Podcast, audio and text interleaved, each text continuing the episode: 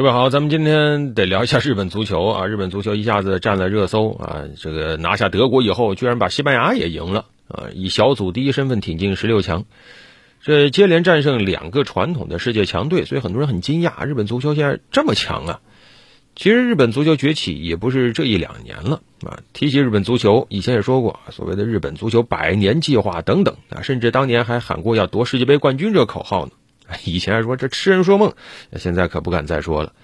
那么日本足球呢？很多人总结它的各种优点，有总结青训的啊，这确实是啊，从娃娃抓起是非常重要的。你看日本它整个啊这个校园足球体系非常完备，那你从动画片里也能看得出来。啊，他很多球员确实是从校园最终登上了大赛的舞台啊。另外有人说日本足球人口多呀，十年前日本足球总人口就四百八十万了。在日本足协注册的职业球员居然有一百万人，现在更多了啊！日本各级联赛俱乐部一百六十家，这么庞大的足球人口，所以它的选材面也摆在那儿了。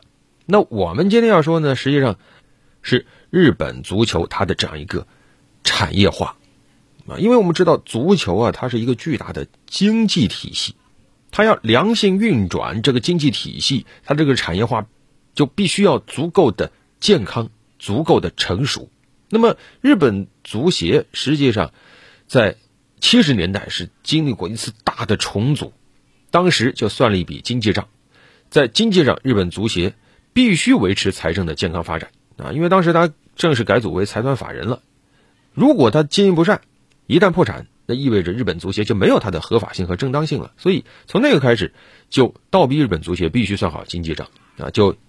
出台了一系列的经济政策，跟以前完全不一样，让他的整个足协运作强调健康啊。比如说现在很成熟的供应商体系、后援会制度等等，都是从那个时候开始建立起来的。然后拉了一大批关心日本足球的一些知名企业啊，成立这个后援会，给国家队筹集相关的资金，然后邀请各种知名球星啊、知名俱乐部跑到日本进行商业比赛，还就是为了赚钱的啊。当时日本。足球界特别流行搞各种国际邀请赛啊，咱们会玩这个得等到二十一世纪了啊。还记得当年也是邀请什么皇马呀、巴萨呀跑到中国来啊踢几场比赛啊。我们嘲笑他说啊，这就是来捞钱的。但其实对于足球产业来说，挣钱不可笑，可笑的是最后你没能一直挣钱。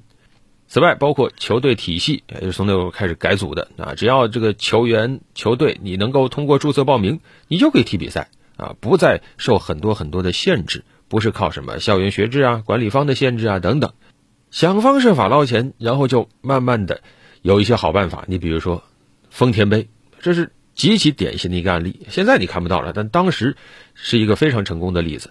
当时日本足协就说服了欧足联和南美足联，把每年一度的这个欧冠冠军和南美解放者杯冠军争夺世界第一俱乐部头衔的这个洲际杯赛事。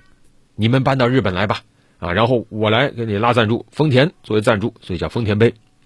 这场比赛当年红极一时，甚至仅次于世界杯决赛，因为它能够吸引欧洲、南美这么多足球强国的关注，所以它当时这个电视转播的版权收入也是非常可观的，名利双收啊。直到后来这个被国际足联给收走了，但是二十多年也算是帮日本足球赚够了钱，也赚够了足够的。这个关注度，还有就是日本俱乐部的这种运作啊，也强调足球俱乐部法人化，提高职业联赛的加盟门槛啊。你不能说这些俱乐部全是总是靠各种母公司输血运营，你必须去自负盈亏，你想办法啊，靠这个门票也行，靠球员交易也行，靠联赛分成也行，反正啊你要活下来，就倒逼这些球队必须成为当地的招牌，去吸引当地的各种投资方一起去参与进去。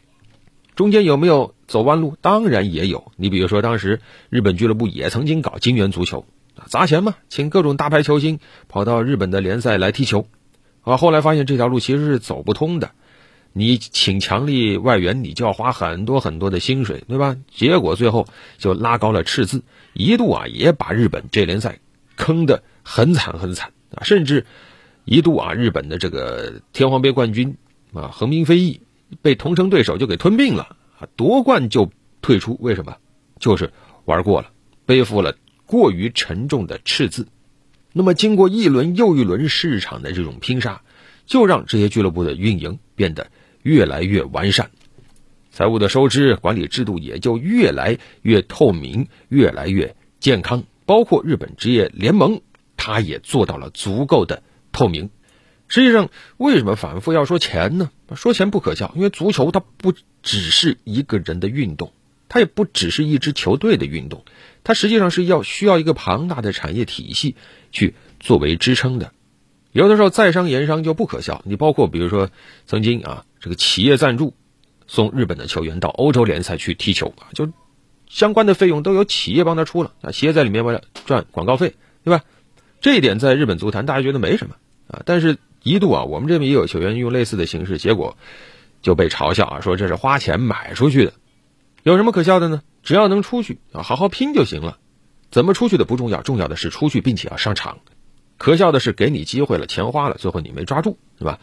所以当所有人都羡慕说现在日本呢，这简直就是一支欧洲球队，因为他这个国家队队员几乎都是从欧洲联赛的球员里给选拔出来的。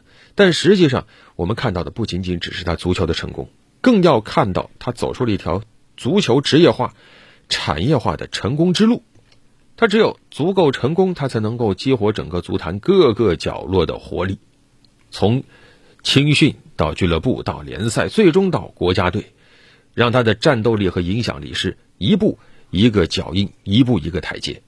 可以说，职业足球发展上的坑基本上他就踩完了。那你现在还会觉得他在世界杯上打出成绩？冲进十六强算是什么奇迹吗？这就算是正常的开花结果了，也算是为他这么多年潜心按规律发展足球的一个奖励。那接下来打克罗地亚，就看看日本足球还能不能更进一步。好，本期就聊这么多。